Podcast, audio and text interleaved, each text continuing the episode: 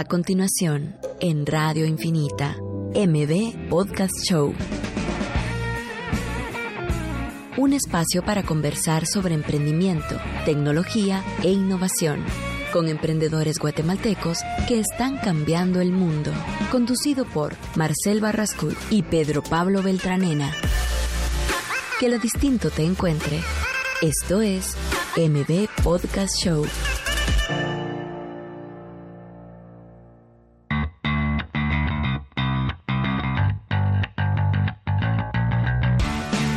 Hola, hola, ya estamos en otro episodio de M Podcast Show. Bienvenidos, es otro martes, ya estamos en el episodio número 44 eh, de temas súper interesantes de emprendimiento, innovación y tecnología. El día de hoy pues vamos a tener una invitada especial de Pedro Pablo que la quieres presentarla, contar un poquito de pues ella. sí, realmente eh, y antes de presentarla tal vez me gustaría decir de que vamos a tener es un tema que quizás en Guatemala no se conversa, tabú, ajá. es tabú y, y que incitamos a la conversación a través de el WhatsApp que es el 5741 1290. Por favor, cualquier, pregu- cualquier pregunta que vaya a surgir o que tengan, eh, de verdad, escríbanos con total confianza. Eh, quien nos va a acompañar es la es una emprendedora que igual está en bastantes luchas como nosotros, ¿verdad? Y en este caso está abriendo un mercado nuevo, a mi criterio, en un, un mercado que tal vez ha sido desatendido, quizás sí hay competencia, pero creo que ha sido desatendido No tan público, en, la, tal vez. en la calidad, en cómo creo yo está planteando este nuevo negocio. El negocio se llama Penélope Love Boutique y es un es una ¿qué les digo yo? Es Penélope es De, de bienestar sexual. exacto, Ajá. de bienestar sexual. eh, Así y, se llama la industria. Pues ajá, es enfocado en el en sexo ¿verdad? y cómo se facilitan las relaciones y cómo puede básicamente mejorar una relación entre una perso- entre personas gracias a que el bienestar sexual pues está de una manera sana, ¿verdad? Miren, eh, le recordamos que este espacio no es de psicología y tampoco vamos a hablar ahí de temas como que enfocados a, al- a la consecuencia de todo esto, sino que es en la parte de emprendimiento, la parte de negocios, de cómo se abre a mercado dentro de una cultura y sociedad cerrada como la que es eh, donde estamos ahorita viviendo nosotros. Entonces, cómo la- las luchas de poder llevar un, un negocio de ese, cómo hace para diferenciarse, eh, cuáles han sido las barreras de entrada, incluso eh, no sé qué se necesita para poder tener, si necesitas un ministerio de salud, eh, co- cosas así tan específicas que puede surgirles a ustedes alguna duda de por si en dado caso siempre han querido hacerlo. Cabal, Porque sí, sí. sí hay mercado. Y, recordamos es el 5741-1290 para que WhatsApp, nos escriban. Eh, Penélope en, en Instagram se llama penélope.loveboutique y en su descripción dice somos una tienda en línea de juguetes y accesorios que promueven salud y bienestar sexual. Eh, básicamente a través de la página web se pueden hacer todos los pedidos de las distintas como de los distintos utensilios que usa que ya vamos a platicar con Paola más a detalle eh, pero básicamente eh, pues ella es nuestra invitada de hoy y pues va a venir en creo que 10 conversación. minutos. Ajá, entonces si quieren para, para esperar un poquito a Paola, vamos a hablar un poquito del evento que se viene ahorita en julio. Es un evento que yo estoy organizando con mi equipo de, de Startup Grind, que es un evento avalado por Google. Eh, al final es un evento recurrente mensual en donde vamos a hablar de temas de emprendimiento, innovación. Vamos a tener invitados, pero el, el formato es muy distinto al que existe actualmente en temas de emprendimiento. O sea, si se dan cuenta, muchos de los eventos de emprendimiento o es un speaker, o es un invitado que da una conferencia, o eh, pues es alguien que, que llega a contar pues su historia. Lo que queremos hacer nosotros es hacer algo mucho más dinámico. Es un evento de tres horas, eh, tres horas en un día. La idea es tener espacios para de un taller práctico donde la gente va a poder aprender algo práctico y lo pueden aplicar a su negocio ese mismo día o el día siguiente. Luego tenemos un fire chat que no es una conferencia, sino que tenemos un invitado y pues se le hace una entrevista enfocado al desarrollo y de contenido que le pueda servir a la audiencia para luego tener una hora de network eh, donde vamos a poder de verdad hacer network. La idea es de que cuando la gente se registra al evento va a poder como que identificarse por medio de dónde es que puedo agregar valor para que dentro de tu carnet esté identificado eso. Entonces, si en dado caso tú que eres alguien de mercadeo, vas a encontrar una persona que tiene ese número. Y ese número significa que ese te puede agregar valor en el área de mercadeo. Entonces vas a ir directo a buscar ese tipo de gente para que te solucione eh, para que te encuentre tal vez algún mentor un inversionista algún socio. Entonces va a ser bien dinámico y enfocado realmente a las necesidades del emprendedor. Entonces va a estar bien interesante. Radio Infinita lo patrocina. Entonces también tenemos el apoyo de ellos, gracias a, Radio Infinita por apoyarlo. Y pues están invitados, se pueden meter a la página de Facebook o de Instagram, Grind Guatemala, y ahí van a ver los links para comprar las entradas. Entonces creo que ya, ya está la invitada. Sí, creo que ya, tenemos aquí a la invitada, vamos a, a darle la respectiva presentación. Y como les digo, bienvenidos a enriquecer la conversación. Sí, entonces nos pueden escribir de nuevo al 5741-1290 y ahí pues estamos pendientes a cualquier pregunta siempre enfocada en el área de desarrollo de negocios, eh, inversiones, tecnología, barreras de entrada y demás para que seamos creando este ambiente de emprendimiento donde podamos aprender muchísimo de, fundadores, innovadores, líderes para que nos cuenten cómo es que lo hicieron. Y obviamente, especialmente en este negocio, en esta industria, eh, las barreras de entrada. Creo que es algo súper interesante. ¿Cuáles son los desafíos más eh, contundentes dentro del desarrollo de un negocio así en una cultura como la nuestra? Entonces, eh, ya tenemos a Paola aquí con nosotros. Que, que, bueno, si quieres presentarla porque tiene perfiles bien interesantes, tiene mucho conocimiento en la parte de finanzas y a la vez está haciendo esto, entonces como que tiene los dos, tiene, tiene cosas bien interesantes que nos puede contar. sí, bueno, Paola, ahí sí que muchas gracias por tu tiempo y por estar acá creo que es, pues es muy valioso el, tema que vamos a conversar hoy y pues darle la bienvenida también a Penélope a estos espacios, ¿verdad? Donde se haga espacio para pues que la gente conozca a ellos, ¿verdad?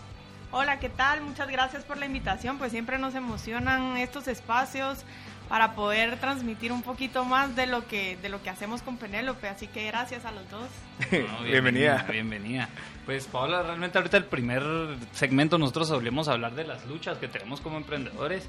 Eh, me parece también curioso que tú lo manejas esto desde como un side business, que ha ido ahí, pues tiene su forma bastante peculiar y también creo que ha agarrado bastante tracción. Entonces, eh, no sé, cuéntenos cada uno sus luchas. Sí, sí, sí, quieres empezar tú, Paola, la lucha de poder emprender y a la vez que tal vez estás trabajando o creando una carrera. La verdad es que ese sí ha sido como de los retos más grandes que he tenido y es manejar pues una carrera profesional eh, y Penélope por, por, el otro lado, ¿verdad? Eh, el tema de Penélope y lo que uno tal vez trata de buscar a veces es cómo impactar o cómo hacer un cambio, ¿verdad? Eh, y con Penélope el tema es educación y tal vez esa es la parte que me apasiona y por lo cual a veces estoy jalándome el pelo y viendo cómo saco las dos cosas al mismo tiempo, pero pero uno siempre encuentra como ese por qué sigo aquí parada y por qué lo sigo haciendo, ¿verdad? Y Penélope lo que trata de promover mucho es bienestar sexual y educación. Y esa es la parte que ahí eh, a mí me engancha y, sigo y sigo, pero sí es una lucha manejar dos eh, trabajo tiempo completo, ¿verdad? Entonces de 8, 5, 6 de la tarde estoy trabajando en, mira, un tema de, de créditos en una entidad financiera y por el otro lado, pues ya llego a mi casa y entonces, bueno, y Penélope, ¿qué necesitaba de verdad? ¿Y qué hacemos? Y si tengo evento, y si, ¿verdad? Entonces, ese es como un poquito el, el reto que, que, he tenido, manejo de tiempo, ¿verdad? Creo que eso es lo que más nos afecta. ¿Y qué, qué, has aprendido, digamos, durante esta trayectoria de llevar las dos cosas a la vez? ¿Cómo has mejorado en ese manejo de tiempo? ¿Qué habilidades crees que son necesarias para poder hacer eso y qué le puedes recomendar a la gente que quiere empezar y que tal vez por eso, especialmente por ese tiempo o ese mal manejo de tiempo, no pueden hacer lo que estás haciendo tú. Mira, yo creo que uno cuando empieza y más con un side business, eh, bueno, con cualquier negocio creo yo, uno empieza siendo el que lo hace todo, ¿verdad? Uno, uno se fuma la idea, hace el plan, lo implementa y todo. Y creo que el reto es que formaste un bebé, ¿verdad? Es tu bebé el que lo vas cuidando y todo. El reto es como irlo soltando, ¿verdad? Aprender a, soltarlo un poquito, a confiar en la gente, a incorporar gente en tu equipo que te pueda apoyar.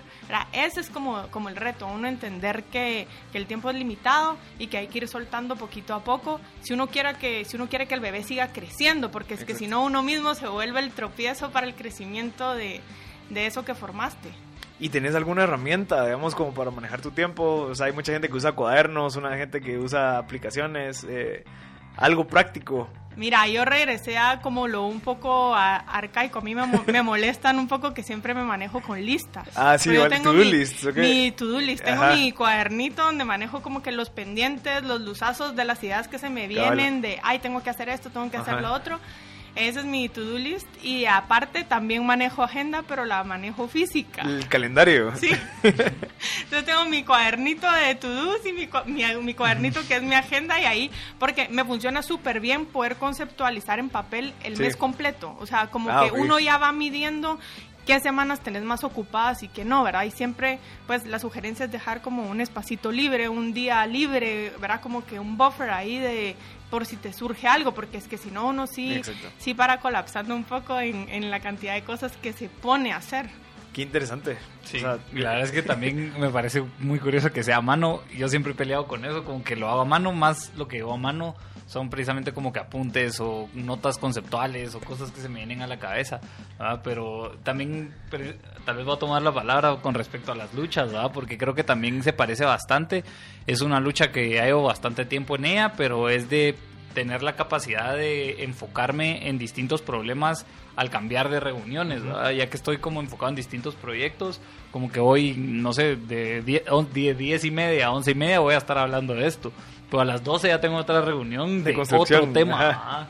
Eh, y de a las 2 tengo otra reunión de otro tema. Entonces, tener la capacidad de sí andar cambiando esos switch de, o sea, de manejo de información, ¿verdad? Porque al final no solo es tener la información, sino también manejarla. Yo creo que ese es el reto. Creo que hay muchas personas que se les dice que son de bandas anchas, ¿verdad? O sea, solo porque aguantan más, más manejo de información y con mucha información. Y yo creo que ese tal vez es uno de los retos que, que ya durante un par de meses lo, lo, vengo trayendo, pero que en la medida que siga en ello voy a volverme pues más hábil en manejar esa información, ¿verdad? Sí, yo creo que uno de los factores claves que tú tal vez lo tenés es prioridades. O sea, al final creo que mucha gente pierde mucha energía al no tener bien sus prioridades, porque, ah, bueno, entonces debería estar haciendo aquello, no, aquello también, y entonces como cuando tenés tus prioridades, tenés tres cosas claves, digamos, tal vez tu familia, tal vez tu trabajo y tal vez tu negocio, y ahí está. No estás pensando en de que quiero ir al gym cinco horas porque quiero, o sea, eso ya lo dejas aparte. Decís, bueno, tal vez solo voy al gym una hora para mantener mi salud, pero no estoy enfocado en tener aquel, no sé, entonces ya se quita como prioridad. Ya, sí, estás en todo y no estás en nada. Eso es lo que te para, te para pasando. Y tal vez, eh, pues para contarles un poquito, yo me casé hace un poco menos de un año y eso sí te cambia. O sea, es súper chilera la experiencia, es re lindo, es de lo mejor que me ha pasado. Pero no sé qué pasa, pero a uno sí le va cambiando y eso es una prioridad más. O sea, uno sí malabarea eso como y tiene su espacio y tiene su tiempo al que le tenés que dedicar. Entonces, eh, pues no sé si tal vez uno como mujer juega un poquito más de roles. Entonces, cuando hablas de emprendimiento, mujer y que trabajas y todo y encima tenés pareja, sí se te, no, sí se te, sí, o sea, es un poquito más lo que tenés que malabarear. Que se puede, se puede, pero justamente eh, lo que decía. Eh, pero Pablo, que hay que priorizar y que si estás haciendo algo tenés que estar concentrada en eso porque a veces, ¿verdad? Cuando mucho, cuando nada, paras haciendo de todo un poco y no logras hacerlo todo. Y eso no te pasa durante el trabajo, o sea, que estás trabajando enfocada en haciendo esto, pero sabes de que tenés un pendiente. Mira, todo todo el tiempo, todo el tiempo, o sea, y justamente ahora opté por, bueno, estoy enfocada en el trabajo y me voy a dar un break de 30 minutos como para ver pendientes de lo otro, porque uno quisiera que los pendientes fueran después de las 5 de la tarde. Sí, pero eso no pasa. y surgen problemas de sí, uno tiene que estar haciendo de todo. Entonces es como si no te desconcentras y entonces paras haciendo todo, se te olvidó lo que estabas haciendo y así. Ok, perfecto, Paola. Vamos a ir un corte y regresamos con más M Podcast Show. Estás escuchando MB Podcast Show por Radio Infinita.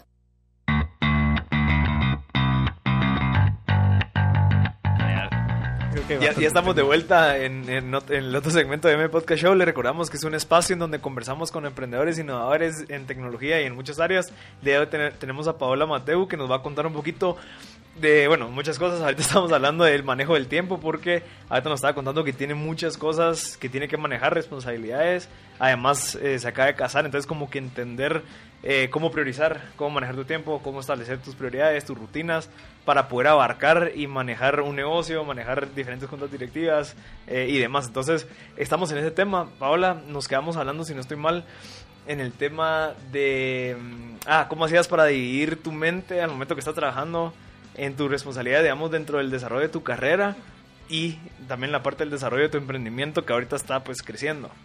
¿Cómo, Ajá, eh, ¿cómo, estábamos en esa parte? Como que lo que hablábamos era que durante el día siempre cuesta como un poquito porque uno no puede planificar en qué momento te salen como esas eventualidades que uno, por ejemplo, a veces tengo complicaciones de que un pedido no llegó o qué hago, ¿verdad? Y hay que resolverlo ya, ya, porque no le puedes quedar mal a un cliente, ¿verdad? O alguien que me llama para pedirme información, pero quiere un poquito más de atención y todo.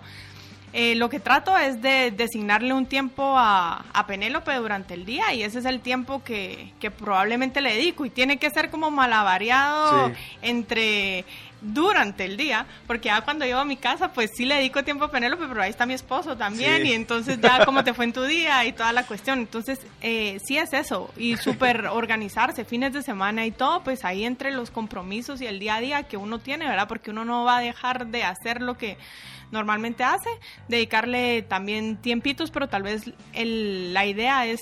eh, tiempos controlados, ¿verdad? O sea, ahorita me voy a sentar y le voy a dedicar una hora, ¿verdad? O sea, como que obligarse uno a, bueno, una hora y ya, ¿verdad? Hay cuestiones así porque es que si no, o uno sigue de largo o por la idea de que me va a absorber tres horas sentarme ya no me siento. Sí. Entonces ya nunca empecé.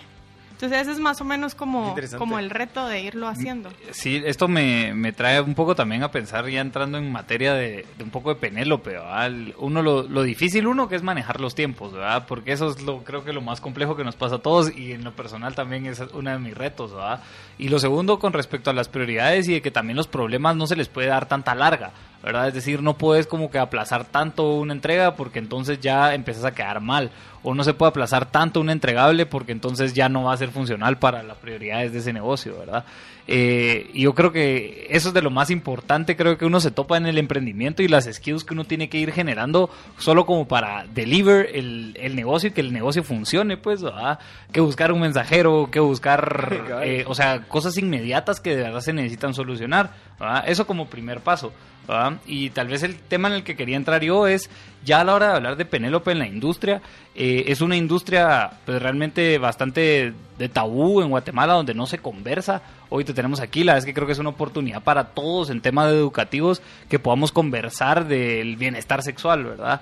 Y de, y de cómo ha sido ese reto también, porque estamos seguros que desde dentro de todas las prioridades que tenés, ese también es un reto, ¿ah? Y el del cómo has ido acortando esa brecha entre las personas que quieren saber y las que no saben nada y qué estrategias has hecho, con qué te has topado, eh, no sé, siento que es un montón de información que... Sí, si querés empecemos por uno. ¿Los requisitos para abrir una empresa de esto requiere de algo especial o es solamente como una empresa normal? No, mira, lo abrís como una empresa normal, Penélope sí es una SA constituida y, y todo.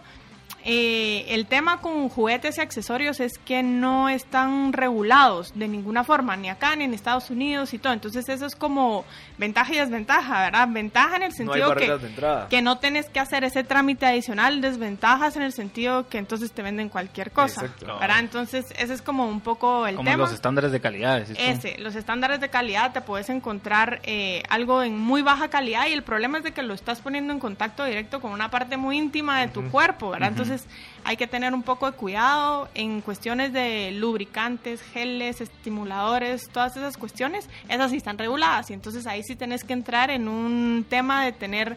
eh, registro sanitario para cada una de tus para cada uno de tus productos y presentaciones ¿verdad? Ujú. Que- que- que bueno, sí, al final. ¿Y eso se, export, se importa o lo producen aquí? No, mira, eh, la mayoría, por ejemplo, los que encontrás en farmacias y así, son importados. Eh, igual los que nosotros tenemos nuestro plan ahí de traer unas cuantas variedades, igual serían, serían importados. Ok. Y digamos aquí, ¿cómo encontraste ese mercado? ¿Te diste cuenta que no hay algo tan público, no hay algo tan, tal, tal vez tan...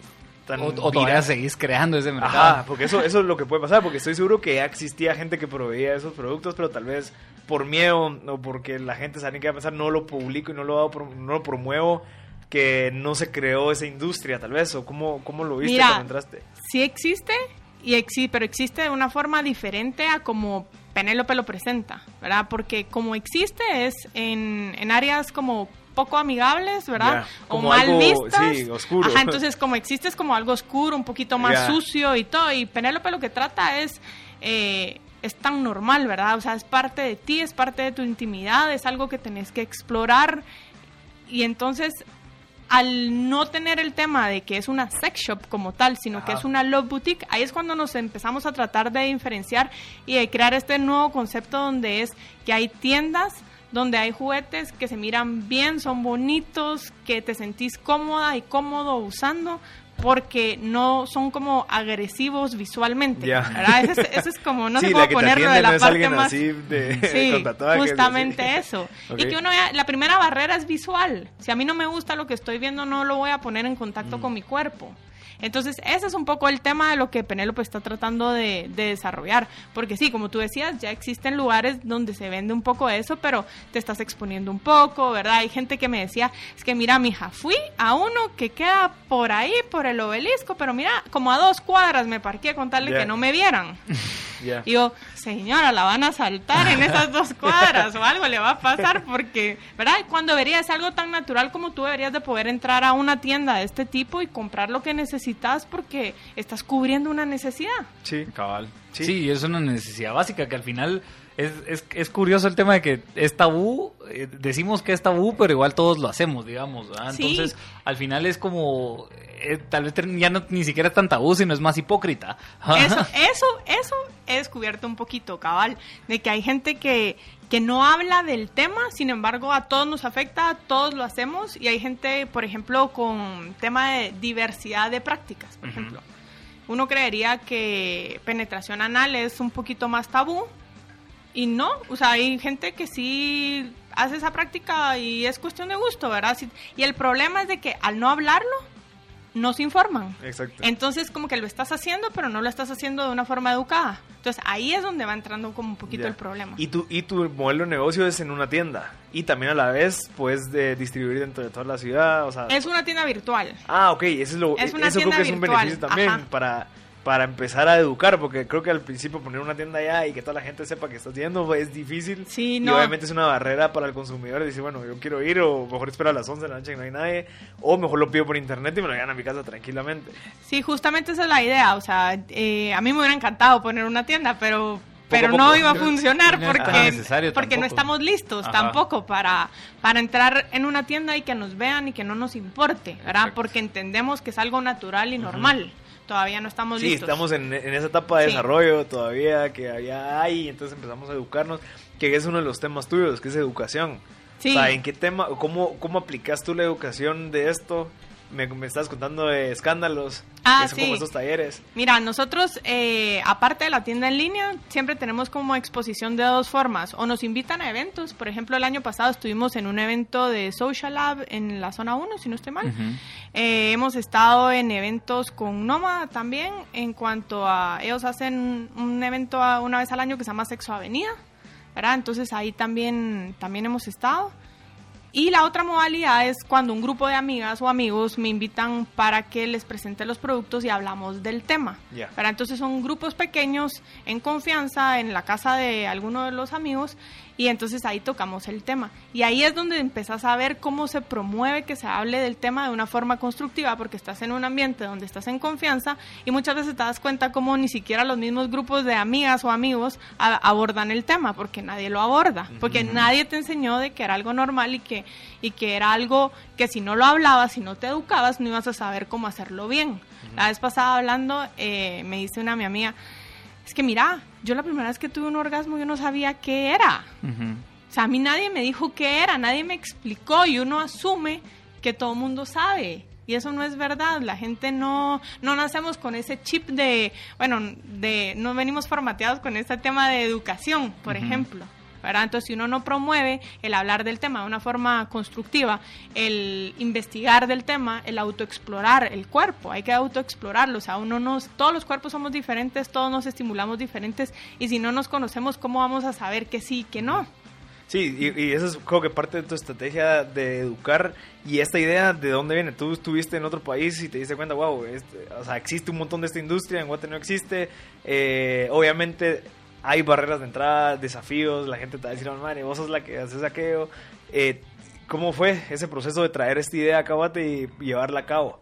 Mira, la primera vez que yo puse un pie en una tienda fue, fue, justamente yo me fui a estudiar fuera y fue antes de irme a estudiar y era por, siempre uno busca una excusa porque uno no se siente cómodo haciéndolo porque quiero, Ya. ¿verdad? Entonces era la despedida de soltera de una amiga y fue, bueno, vamos, City, ajá, vamos a ver qué encontramos y todo, y qué encontramos para la despedida y qué se me pega, ¿verdad? Porque esa es la idea. Salimos con las manos vacías porque realmente a la tienda a la que fuimos, eh, nada se miraba bonito, nada nos gustó, nada. Y ahí, y ahí murió mi experiencia con, con este tipo de tiendas acá, acá en Guate. Estuve fuera un año y a la ciudad a la que me fui fue Santiago, en, en Chile. Y ahí van como unos 10 años adelante Sí. en, en apertura y en que el tabú es mucho más bajo y toda la cuestión. Y ahí me empecé a dar cuenta de que uno podía ir, porque las tiendas ya se encontraban en lugares más eh, agradables, o sea, no estaban así como en lugares donde uno usualmente no, no va, sino que te podías topar una tienda como que en los lugares que uno frecuentaba. centro comercial, Sí, digamos. de lo más tranquilo. Entonces ahí fue donde me empecé a dar cuenta de que era algo, y cuando uno entraba a la tienda le empezaban a explicar, y entonces uno ahí ya me, daba cuenta de que era algo más normal de lo que uno creía y que era también algo necesario, ¿verdad? Y entonces cuando regresé a Guate dije, bueno, ¿qué, qué puedo hacer, verdad? Regresé a, a mi trabajo que tenía antes y todo, pero siempre con la espinita de hacer algo más. Y cuando entonces dije, no, pues qué mejor que este nuevo concepto y ver de promover que la gente tenga un mejor bienestar sexual y una mejor sexualidad. eh, por supuesto que los juguetes son el medio, ¿verdad? Pero no es el fin, o sea, y el, y el placer tampoco es el fin, ¿verdad? O sea, hay que entender que el tema trasciende un poquito más y que esa conexión que uno tiene en pareja, cuando tiene un encuentro sexual y todo, no la tiene de ninguna otra forma. Y así fue como, como se fue fortaleciendo Penélope, planifiqué Penélope durante un año, lo saqué al aire y así es como hemos ido enriqueciendo un poquito más el tema de educación y todo, al darte cuenta que cuando hablas con la gente, eh, todos, todos nos identificamos con lo mismo, todos sufrimos de lo mismo, ¿verdad? ¿Y cómo? Eh, no, sí, yo quería recalcar un- una cosa que dijiste en la pregunta anterior, era que nosotros ya nacemos con algunos features, ¿verdad? o sea, ya tenemos, pues nuestro cuerpo ya viene con esto, pues, entonces solo como que experimentar con lo que ya viene, creo que es parte de ese, ese aprendizaje, pues, ¿verdad? y ya sea que o nos o tengamos como, no sé, cosas externas que nos, in- in- nos induzcan a este aprendizaje, o de que de verdad solo viene por experimentación propia, pues, pero no va a venir de otra manera si uno no lo conversa o si uno no se empieza a aprender de estos temas, ¿verdad? No, incluso hablarlo con hablarlo con tu pareja, o sea, no todos somos iguales, entonces, eh, pues vamos a hablar lo que es. Hay gente que ha tenido múltiples parejas, entonces puede ser lo que te funcione con una, no te va a funcionar con la otra pareja, porque cada quien tiene sus sus cuestiones de gustos, de lo que sí le gusta y todo, pero como tú decís, si no nos conocemos, ¿cómo vamos a saber qué me gusta y qué no me gusta y cómo explicárselo? Sí, y eso creo que también es el siguiente paso, ¿verdad? Primero uno conocerse para entonces comunicar lo que uno de verdad quiere, gusta, necesita, etcétera, pues porque si uno no comunica lo que a uno le gusta, quiere, le necesita, la otra persona no va a tener ni idea. De, de, de, de poder gestionar como ese bienestar en la relación sexual, pues, ¿verdad? Y no solo sexual, sino que creo que también se agranda a, a llevar una buena relación en sí, ¿verdad? Y creo que esa es la parte de educación, ese es el trabajo Esa que es. están haciendo ustedes, que obviamente es una inversión a largo plazo. ¿Cómo, cómo validaste tú que es que la gente lo necesitaba aquí en Guate? O sea, eh, bueno, sí que ya sabes que vamos a ir al corte y regresamos con esa pregunta. Eh, gracias. Esto es MB Podcast Show con Marcel Barrascut.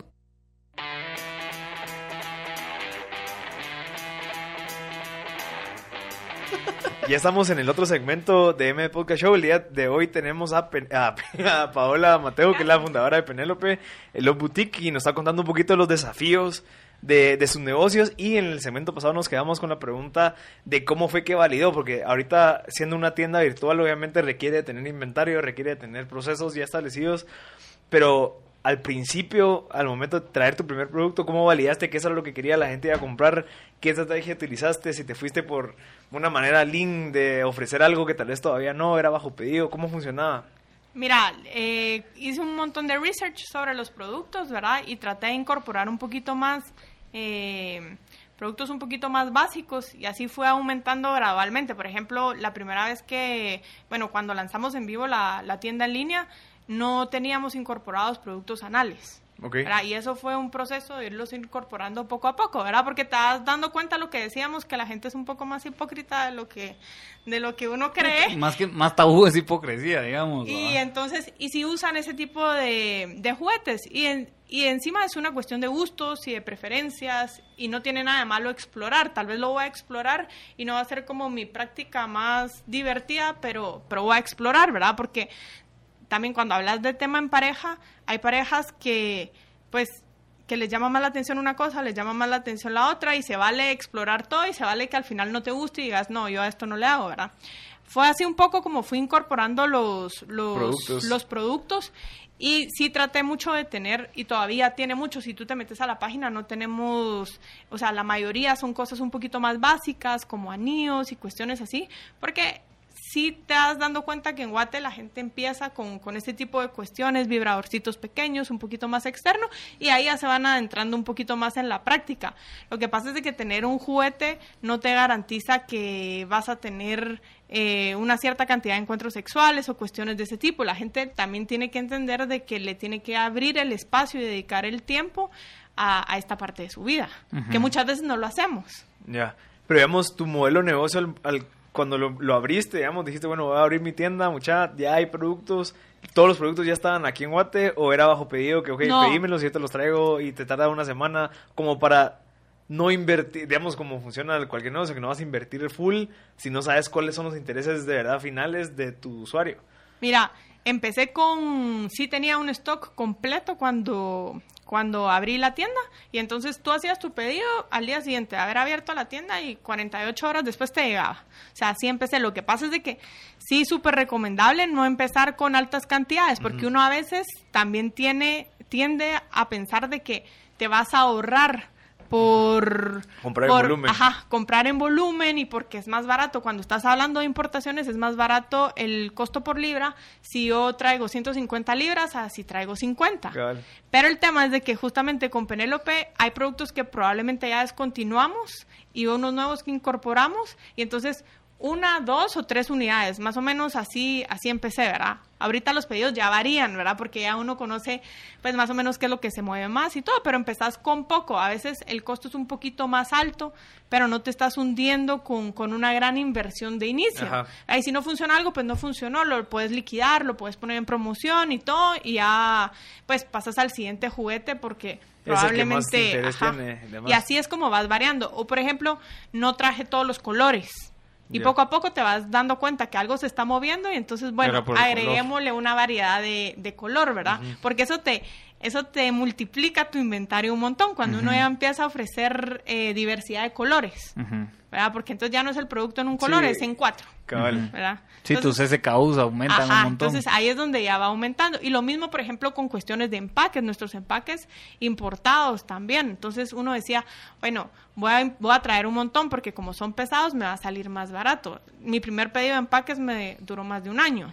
Ya. ¿Verdad? Porque yo, te, yo pensaba que me iba a durar dos meses y, y se iba a acabar. Entonces, tal vez uno tiende a sobreestimar y tal vez es mejor que, que, te, que te empieza a faltar un poquito, ¿verdad? Pero ya te aseguras de ver qué es lo que se mueve, cómo se mueve y toda la cuestión. A Sí. entrar de lleno con una gran estructura de inventario, de empaques, de todo lo que vas a Sí, necesitar. para los, para los negocios de retail, una de las cosas claves, que los puestos claves son los gerentes de compras, ¿verdad? Que básicamente están calculando así, pues proyectan ventas, por ende calculan compras, ¿verdad? Y yo creo que ese es uno de los grandes retos de, que básicamente es de estadística, pues, pero en dado caso no haya suficiente movimiento, creo que el ir a lo safe es como que la estrategia, ¿verdad? Sí, eso y que, por ejemplo, si me preguntan con Penélope, el tema es va, va variando mucho. Cuando hacemos escándalos que son grupos, hay tendencia, siempre hay tendencia. Entonces, el producto que es producto estrella con un grupo, por ejemplo, de chavas de 25, no es el producto estrella con un grupo de chavas de 35, ¿verdad? Y es como una cuestión de corriente, ¿verdad? A una le pareció muy chilero algo y entonces van todas las demás atrás. Entonces, ese día se agota un producto ahí en el, en el evento. ¿Verdad? Y así va variando. Entonces la gente me dice, ¿cuál es el producto más vendido? Sí, tenemos un par de más vendidos, pero también depende mucho de el grupo que, que está atendiendo, dependiendo de los eventos que hayan y cuestiones de Sí, ese depende tipo. de la apertura del grupo para conversar ciertos temas, se Sí. compran entonces algunas de otros tipos de... Sí. de y ahorita has logrado obtener información de tu mercado. O sea, ya sabes definido si son más hombres o más mujeres, o, si son más jóvenes o son adultos. ¿Cómo funciona este? O sea, en algo tan nuevo tenés que ir investigando, abriendo brecha. Mira, en la página sí manejamos un poco tema de perfil, pero realmente tenemos también comprar como invitado y la mayoría de gente Que no se quieren va para- registrarse. Sí, no quieren registrarse. Eh, y también pasa mucho algo. Tal vez las chavas somos las que escogemos los productos, pero ponemos a la pareja, si es hombre, a gestionar la compra. Sí, Entonces la tampoco es como del- tampoco es como ¿no? tan real de que si, si son más hombres, que sean más hombres los que Que ¿verdad? seleccionan. Ajá, sino que, y es más, la mayoría de productos está enfocado en mujeres. Entonces, realmente, eh, sí hay mucho más variedad para mujeres que para hombres. Ok. Y la ecuación que querés nivelar cuando es hombre-mujer es un poquito más estimular a la mujer para que alcance el mismo nivel que el hombre de estimulación y ahí ya estemos hablando como en el mismo plano. Sí, porque poco- era lo que platicábamos un poco, que la- las mujeres son más complejas con respecto a alcanzar un orgasmo que un hombre, ¿verdad? Mira, yo siempre lo he dicho, a mí me dicen es que las mujeres son complicadas. No, no somos complicadas, somos complejas y somos complejas en un montón de cuestiones y es lo que nos hace como tan especiales en otro y tan eficientes y diligentes y todo. Pero así como somos complejas en todas, en un montón de áreas nuestras, también en nuestra intimidad. El problema es que no nos conocemos, no nos educamos, no lo abordamos, pero una vez pasa eso, pues es más sencillo, ¿verdad? Mira, y digamos, cuando hiciste tu estudio de mercado, te diste cuenta que todos los negocios que ofrecían estos productos estaban basados en una base en específico de nivel socioeconómico. eh, porque, digamos, me estabas comentando que se ubicaban en lugares eh, un poquito darks y así. Entonces, solo están atendiendo a, una, a un segmento. O, o, o te diste cuenta de algo así interesante, de decir, bueno, solo esta gente o solo este, este nivel socioeconómico tiene acceso a eso, porque solo ellos en esos lugares están esos lugares o cómo o qué, qué encontraste Mira, atienden un poquito de todo, porque realmente uno sí se echa, la gente sí se echa el viaje a, a los lugares. Lo que pasa es de que la barrera es un poco más grande, porque no te querés ir a, o sea, la barrera para llegar a esos lugares no lo haces tan fácilmente, te la pensás más. Entonces, cuando te ofrecen una solución de algo que se mira mucho mejor, porque no te voy a decir que estamos vendiendo algo súper diferente o que te va a dar un resultado diferente, pero algo que se mira mejor y que encima puedes tener la comodidad de que te llega a tu oficina, porque por ejemplo muchos de mis envíos pueden ser a zona pradera. ¿Y qué es lo que pasa? Te llega en una caja sellada que no dice nada por fuera. ¿quién se va a enterar que estás comprando? Y entonces ahí ya bajaste un poquito más, porque no tenés que dar ese paso de irte a exponer a un lugar a que te vean, sino que lo puedes pedir a tu casa, te lo dejan en la recepción de tu edificio, Tu en tu oficina. y no hay ningún problema, ¿verdad? O sea, sí cuidamos mucho por la privacidad de nuestros clientes, entonces eh, eso ayuda, ¿verdad? ok y, y parte de tu estrategia es empezar a ponerle más como que eh, brand a las cajas digamos como porque la idea tuya es educar para que ya no sea un tabú pero si en dado caso seguimos ofreciendo servicios de domicilio que te lo lleva a tu oficina escondido, estás como que incentivando ese tabú porque también te da pena recibir la caja. Entonces, parte de tu estrategia es cubrir esa caja en algún momento de tu marca para que la gente se empiece a sentir más cómoda y que ya sea más conocido y que la gente también se abra un poquito más o no no sé Mira, eventualmente sí, o sea, eventualmente ideal de que si tú compras algo de Penélope puedas andar con una bolsa de. Penélope y que la gente sepa que, pues sí, ¿verdad? Si es normal. Yo le digo a la gente, mira, cuando se te reseca la piel, ¿qué haces? Pues te pones crema, ¿verdad? Pues si se te resecó el canal vaginal, ¿qué haces? Te pones lubricante, ¿verdad? Debería de ser así de sencilla la Conversación. La conversación, ajá. Entonces, eh, sí, la idea es que eventualmente poder llegar a eso, poder tener una tienda física, inclusive en un lugar ¿Qué mall. te diré? Un mall, la zona 10, donde, donde sea de fácil acceso, donde no te estés exponiendo y donde sea tan normal que entres a eso como que entres a la farmacia de al lado, como que entres al restaurante, o sea... ¿Y tenés algún una métrica que tú puedas decir sí, ya, o sea, ya ahorita podemos abrir esto, eh, estás esperando algo o, o- No, yo sí, yo sí creo que eso va a ser como un poquito más ir sintiendo cómo se mueve el, el mercado, eh, ir viendo qué tanto va bajando la apertura. Por ejemplo, las nuevas generaciones, hablar con gente abajo de 30, por ejemplo, es mucho más fácil que hablar con Mara de 40, 45 y todo. No, no es que no lo, no lo sientan natural y normal, pero tal vez fueron criados y eso es lo, tal Sí. vez lo que hay que entender, ¿verdad? Cómo nos chipearon a todos, ¿verdad? Entonces, fuiste creado un poquito más conservador, un poquito más que eso no se habla, la Mara joven está un poquito más abierta, le da menos pena. Sí, después, de ¿verdad? la- después del internet hay una gran brecha. ¿no? Sí. Y lo que pasa es de que recordémonos que la mayor fuente de educación ha sido la pornografía.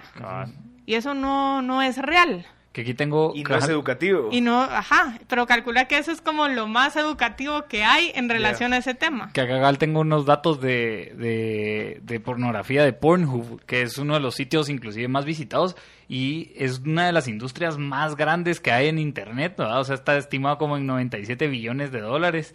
Eh, y una de las cosas que cabal dicen acá es de que personas o mujeres eh, adolescentes buscan mucho más pornografía que mujeres arriba de 25 años.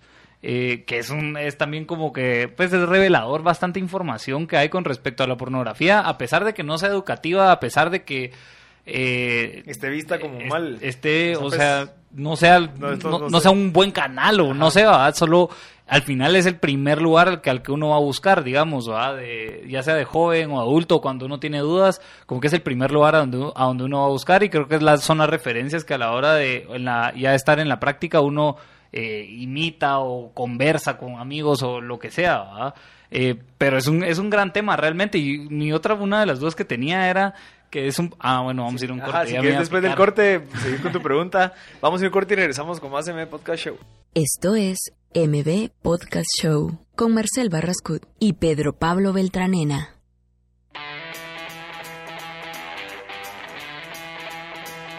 Ya estamos en el último segmento de MB Podcast Show. Nos que, eh, bueno, tenemos como invitada a Paola Mateo aquí con nosotros, que es la fundadora de Penélope Love Boutique. En Instagram la pueden encontrar como arroba penelope.loveboutique. Y te quedaste en una pregunta, pero... Ah, bueno, sí, que era más un tema como cultural, que es de hablar de ciertos temas. Eh, si nos, precisamente el, programa pasado eh, nos llamó un señor diciendo de que qué bueno que estén hablando de emprendimiento, qué bueno que estén hablando de, de, de, de, todas estas luchas al final de, de, empezar un nuevo negocio. Cuando yo era joven, decía el señor, eh, nadie hablaba de esto, el camino era ir a estudiar para ir a conseguir un trabajo y para de contar, como que no estaba al acceso de nadie esta información para poder conversarla. Y hoy, pues así como está el tema del emprendimiento, donde nosotros tenemos un programa de radio donde estamos hablando constantemente de ya sea estrategias, de dificultades, de luchas, etcétera, eh, hoy también tenemos otro tema que también está U, que es como el bienestar sexual o inclusive las drogas. Eh, les, les estaba contando aquí en el, en el anuncio eh, de que en Colombia eh, un amigo se fue a un festival de música y en el festival de música, adentro del festival, había una mesa puesta por el Ministerio de Salud de Colombia en donde eh, te, uno llevaba las drogas que iba a consumir y, el, y estas personas que estaban detrás de la mesa te respondían como que, mira, si vas a consumir esta droga, asegura de tomar bastante agua. Si vas a consumir esta, asegura de sí estar con alguien que esté sobrio. Si vas a tomar esto, etcétera. O sea, solo como para porque a pesar de que se diga que está prohibido y todo el tema de prohibición, al final no es algo que se deje de hacer por más que esté prohibido. Entonces, eh, creo que por ahí va un poco el tema con el bienestar sexual y todos los temas tabús en Guatemala, en donde en la medida que los conversemos y ampliemos la conversación, más apertura va a haber, ya sea a nuevos mercados, a nuevas oportunidades, a disfrutar más de otras cosas en lugar de pensar que son prohibidas. Eh, etcétera. Creo que por ahí va un poco, un poco también el espíritu de Penélope con respecto a ponérselo boutique, ¿verdad? Y a todo lo que está construyendo, que creo que es una brecha tanto reto de ventas como reto de marketing, ¿no? Sí, sí, porque creo que Love Boutique, como comentabas en ese evento pasado, es una estrategia de mercado que no se llame sex shop, sino que es como que querés hacerlo un poquito más no sé. diferenciarte de lo que la gente ya conoce como sex shop, ¿verdad? Porque es un concepto que, que para muchos está mal, mal visto, ¿verdad? Eh, con lo que hablabas del tema de la marihuana y lo que la gente sí habla y no habla y todo, pues pasa un poquito en, lo mismo en cuestiones de, de relaciones y, de ese tipo, ¿verdad? Muchas veces eh, la, la polémica está entre si los educo o no los educo para hacerlos, o mejor si ignoro el tema y no hablamos del tema, porque así fue como nos educaron, bueno, al menos me educaron a mí, el tema no se hablaba. Y yo no sé si milagrosamente creían que porque no, no hablaban del tema, entonces no, iba a pasar, pero eso es mentira, igual pasa. Entonces, eh, ¿cómo queremos que pase? ¿De una forma informada y educada o queremos que pase donde estás exponiendo, por ejemplo, en tema de relaciones afecta mucho más a las mujeres, las que tienen más relaciones con dolor y soportan como prácticas que no quieren hacer y cuestiones es la mujer, ¿verdad? Eh, entonces nos afecta un poquito más. Entonces, ¿qué preferimos? Educar y todo y que sea una decisión de, pues, ya personal de cómo te, de qué te inculcaron y qué no te inculcaron y todo, el decidir hacerlo o que lo hagan con una venda en los ojos exponiéndose a otro montón de cosas. Sí, porque al final pueden haber bastantes riesgos a la hora de, irlo a de ir a hacer cosas de una forma ignorante, sino que es mejor ir a, ir a experimentar con todos esos features que nuestro cuerpo tiene, pero de una forma en la que nosotros pues podamos ya medio saber de qué funcionan, para qué sirven, etcétera. Yo creo que va, o sea, al final el proceso que tú estás tomando es el indicado, que es bueno, eduquemos que sea como nuestra herramienta de mercadeo. Obviamente no vas a crecer exponencialmente ahorita, pero esta, esta inversión que estás haciendo a largo plazo te va a abrir un mercado enorme a uno o dos años. Entonces creo que es lo mismo que hablábamos con los fotógrafos, con la gente que, que es productora de medios digitales, que el primer chance es educar. Mucha, tenemos que hacerle entender al cliente que no solamente es así, requiere un montón de otras cosas. Entonces creo que el educar es bueno. Otro tema interesante, Paola, es tu perfil. O sea, tú ahorita estás trabajando en, en bancos en entidades financieras y tenés también este negocio que es totalmente, o sea, separado. ¿Cómo te ha ido con eso al momento que te presentas a la gente que dice, bueno, pero ella trabaja ahí y también tiene esto? ¿Cómo te ha ido con eso? Mira, me, gracias a Dios me ha ido súper, súper bien. ha sido un reto manejar las dos cosas porque así como a uno lo educaron a que no habla del tema, uno va con la cuestión de, bueno, en qué momento me sale mal esto y en qué momento alguien me dice algo o en por ejemplo, en el banco, si alguien se va a molestar o va a estar inconforme con que por el otro lado esté Penélope, al día de hoy he tenido la, la suerte que, que, no ha pasado, pero por ejemplo yo tengo un trabajo donde tengo exposición con otros bancos y bueno, ya somos amigos con los equipos de los otros bancos. Y, y hace poco, bueno, el año pasado hicieron un reportaje de Penélope y alguien del otro banco, ¿qué tal Penélope? ¿Cómo estás? ¿Verdad? O sea pasa, ¿verdad? Pero así como, como tú ibas diciendo que cada vez debería de ser más natural, pues también debería ser más natural de que uno puede ser profesional y experto en un tema financiero y por el otro lado puedes tener un negocio, un emprendimiento que haga algo muy bueno, que es promover educación y que no tenga nada de malo. Una cosa no compite con la otra y no te hace, eh, o sea, a mí tener Penélope no me hace mal en mi trabajo, o menos en mi trabajo, ¿verdad? Eh, ese es como, como el tema, sí es un reto y es un reto no solo de que la gente lo perciba así, sino que uno tener ese chip de decir, lo estoy haciendo y no importa, porque a veces uno mismo se está como latigueando a veces un poquito, decir, ay, joder, ¿y qué me van a decir en el banco por, por tener Penélope? Y tal vez no pasa nada. Tal vez uno solo se tiene que dar la oportunidad de verlo tan natural como estás promoviendo que sea, que sea el negocio, ¿verdad? Ok.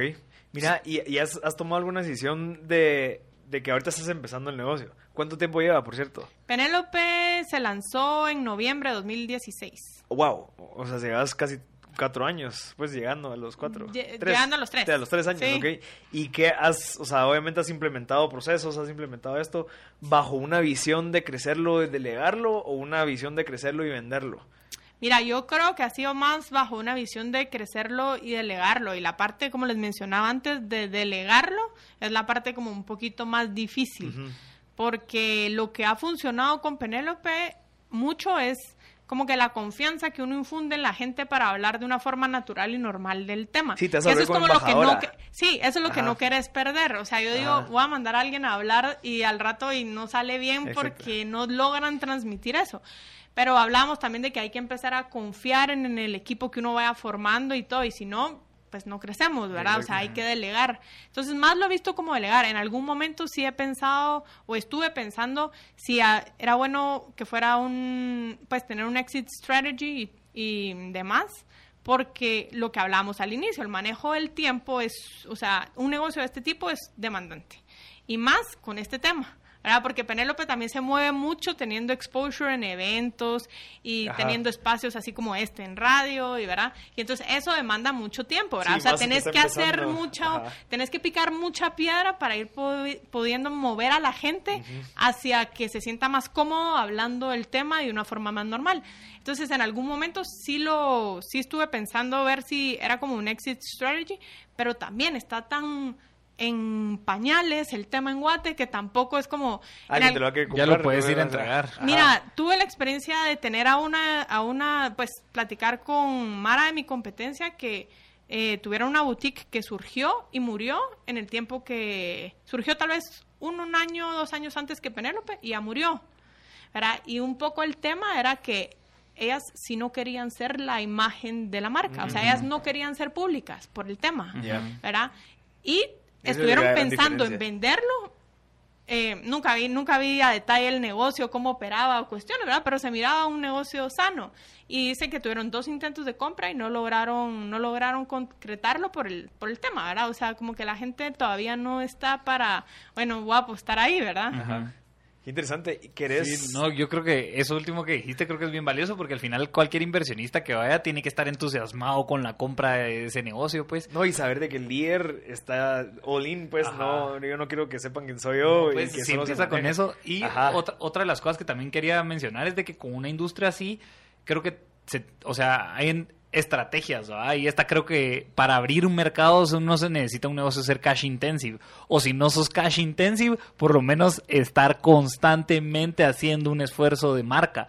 ¿verdad? Para posicionarte y para que entonces empeces a hacer, no sé, ese top of mind, ¿verdad? Que poco a poco obviamente se va trabajando, pero se necesita ser intenso en ello, pues. Sí. Para abrir ese mercado y que ese mercado te brinde una recurrencia y esa recurrencia entonces poderla darle un valor de compra pues o de venta pero creo que sí es como lo planteas creo que es bastante complejo en un mercado como Guatemala eh, así de conservador creo que otro otra perspectiva sería en Costa Rica o otra perspectiva sería En México. en eh, México Ajá. Eh, pero pero qué valioso también saber de que un negocio así como piloto, yo creo que Guatemala también, eso es, eso es otra de las cosas que hablamos de que Guatemala también es como un excelente lugar para hacer prototipos de negocio para luego escalarlos a otro, a otro lugar. Y pues no sé si eso lo has considerado así, ya pensando así en otros países. ¿va? Sí, siempre ha estado ahí la, la espinita. Eh, por ejemplo, tengo una amiga que se tuvo que ir a vivir a, vivir a Honduras. Entonces digo, bueno, al rato lleve. Penélope en Honduras, Ajá, ¿verdad? ajá. O sea, sí, siempre está la, la espinita de escalarlo. Como tú decís, sí es un buen mercado para hacer como la prueba piloto, terminarlo de estructurar, ver qué funciona, qué no, ¿verdad? Y después ya poderlo escalar. Es más, Cabal. he visto amigas que han hecho eso con, con otro tipo de negocios. Sí, de ropa y Sí. cositas. Ajá. Mira, Paula, perfecto. ¿Quisieras dejar un consejo para alguien que está escuchando, que se quiera animar a tener un trabajo y a la vez emprender? Pues la verdad es que te dicen que emprender es es es súper chilero y sí lo es. Y sí lo es cuando estás dispuesto A pasar. a, a dar como esa mía extra. O sea, sí hay que estar consciente que hay que dar esa mía extra y que, y que no es fácil, ¿verdad? O sea, no es fácil. O sea, si sos alguien que te motiva a tener esos grandes retos enfrente y que no vas a, o sea, y que vas a palidear y todo, pero vas a seguir en el camino, dale. Es de lo mejor, es súper enrique- enriquecedor y todo. Si no te gusta eso, búscate un trabajo que te limite lo que, lo que vas a hacer, ¿verdad? Porque el tema es, eh, tampoco puedes sofocar un negocio. Y por ejemplo, eso también tal vez es uno de los consejos, que si lo pueden empezar en paralelo, a veces es mucho mejor, porque entonces no sofocas tu negocio con quererle sacar lo que tú no estás produciendo, Ya. ¿verdad? O sea, como que cuando es un side business, eh, tú le puedes dar un poco más de oxígeno porque no le estás pidiendo un salario. porque no le estás pidiendo un salario. Ajá. Y a veces ese es el tema, la gente lo deja todo por tal vez irse a emprender y se empieza a dar cuenta que es un poquito más eh, complicado de Sí. lo que creen. O que y la cuestión es tiempo, ¿verdad? Volvemos al tiempo en que la curva para que un negocio realmente te dé, probablemente van variando dependiendo de- del tipo de industria y lo que estés vendiendo o lo que estés haciendo, pero la curva toma su tiempo, Sí. ¿verdad? No es inmediato. Sí, que paciencia. también. Sí, hay, hay mucha paciencia. Ajá. Perfecto, Pablo. Entonces, eh, Penelope Love Boutique en Instagram, penelope.loveboutique. Sí, ¿Eso y en Facebook como Penélope Love Boutique y la página, la tienda en línea es www.penelopeloveboutique.com. Perfecto, Paola. Muchas gracias. Y este fue otro episodio de M Podcast Show.